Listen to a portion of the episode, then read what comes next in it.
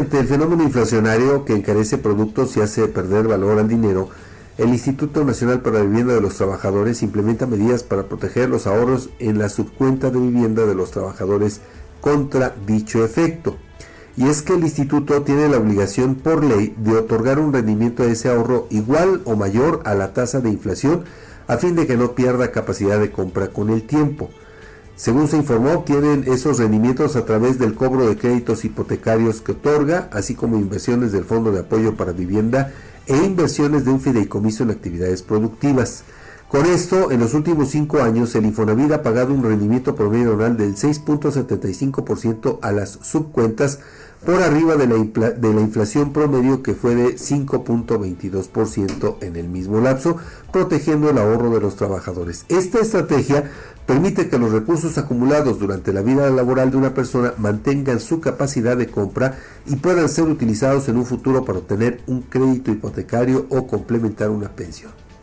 Y bueno, con relación a estos temas de empleo, fíjense que pues está frenada esta iniciativa para reducir la jornada laboral así es. a 40 horas. está detenida. Ahí ya sabe, pues en medio de pues dimes y diretes, Edgar, el tema es que pues eh, no se pueden poner de acuerdo y ahora mañosamente eh, este hombre, este político poblano, Ignacio Mier, eh, pues está tratando de congraciarse porque desde hace varios meses él fue uno de los principales que frenó la reforma.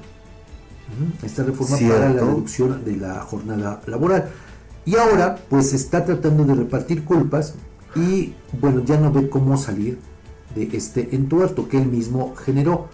Hay voces ¿Qué opinan sobre la necesidad de que esta reforma salga antes de finalizar el año. O sea, a, más tardar en, dos semanas, en las dos primeras semanas de eh, diciembre, ¿no? Sí. Que ya lo tenemos a la vuelta de la esquina. Pero le digo, ha habido otros actores que pues opinan todo lo contrario. Incluso, obvio, gente pues de la industria, de las empresas, refieren que no es viable, no es recomendable, por lo menos no estos, en este momento, cuando se viene saliendo de pues toda esta crisis generada por la pandemia, sí. no, no es eh, posible que pueda darse un paso de esta naturaleza. Eso es lo, que supuestamente dicen algunas personas.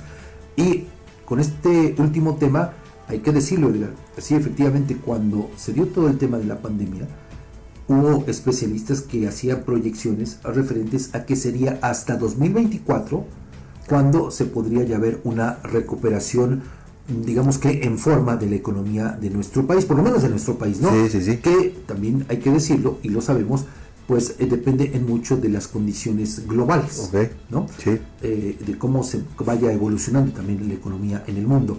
Pero bueno, eh, fíjese, si nos atenemos a eso, pues entonces la recuperación de muchas empresas comenzaría a partir de 2024.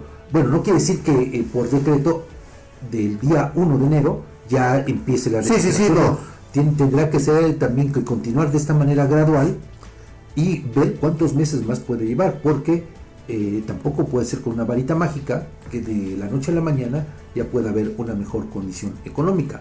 Y entonces, bueno, eso lo estamos viendo también reflejado en la generación de empleos. Cierto, se están generando, pero de alguna manera se están recuperando los empleos formales que se habían perdido durante estos años de pandemia. Ok, sí, también sí, sí, sin duda. Y fíjate que algo que tenemos que, también prever es que eh, esta recuperación que está prevista para el 2024 podría tener un viraje dependiendo también del resultado del, proceso, electoral. Totalmente de acuerdo. Entonces, bueno, habrá, le digo, voces quienes insistan en eh, la aprobación de esta reforma electoral para disminuir las jornadas de 48 a 40 horas. Otros dirán lo contrario. Y bueno, pues estaremos pendientes de lo que ocurre en los siguientes meses. Pero le digo, por lo pronto, ahí sigue la eh, discusión. Lo cierto también es que hay que considerarlo de esta manera. Edgar, no todos los trabajadores por eh, el hecho de que se apruebe eventualmente la reforma, pues verán reducida su jornada laboral. Así es. Eso también es cierto. Y habría que medirle ahí las eh, implicaciones que tendría para las empresas, sobre todo para las microempresas, los micronegocios, que son los que tendrían mayor problema. Definitivamente, porque imagínate, le, reduces horas hombre, sigues pagando lo mismo y requieres. ¿Cómo lo sustituyes? ¿Cómo lo sustituyes? Sí, les requieres personal. Quizá en las medianas empresas, en las grandes, pues a lo mejor ahí solo tendría que hacerse algún ajuste, ¿no? Ajá. Pero, pues, eh, no le veo ahí mayor problema. En cambio, sí, en las otras. Y también hay que considerar este otro factor, que ya lo hemos referido en otras ocasiones, que es el de la alta tasa de informalidad.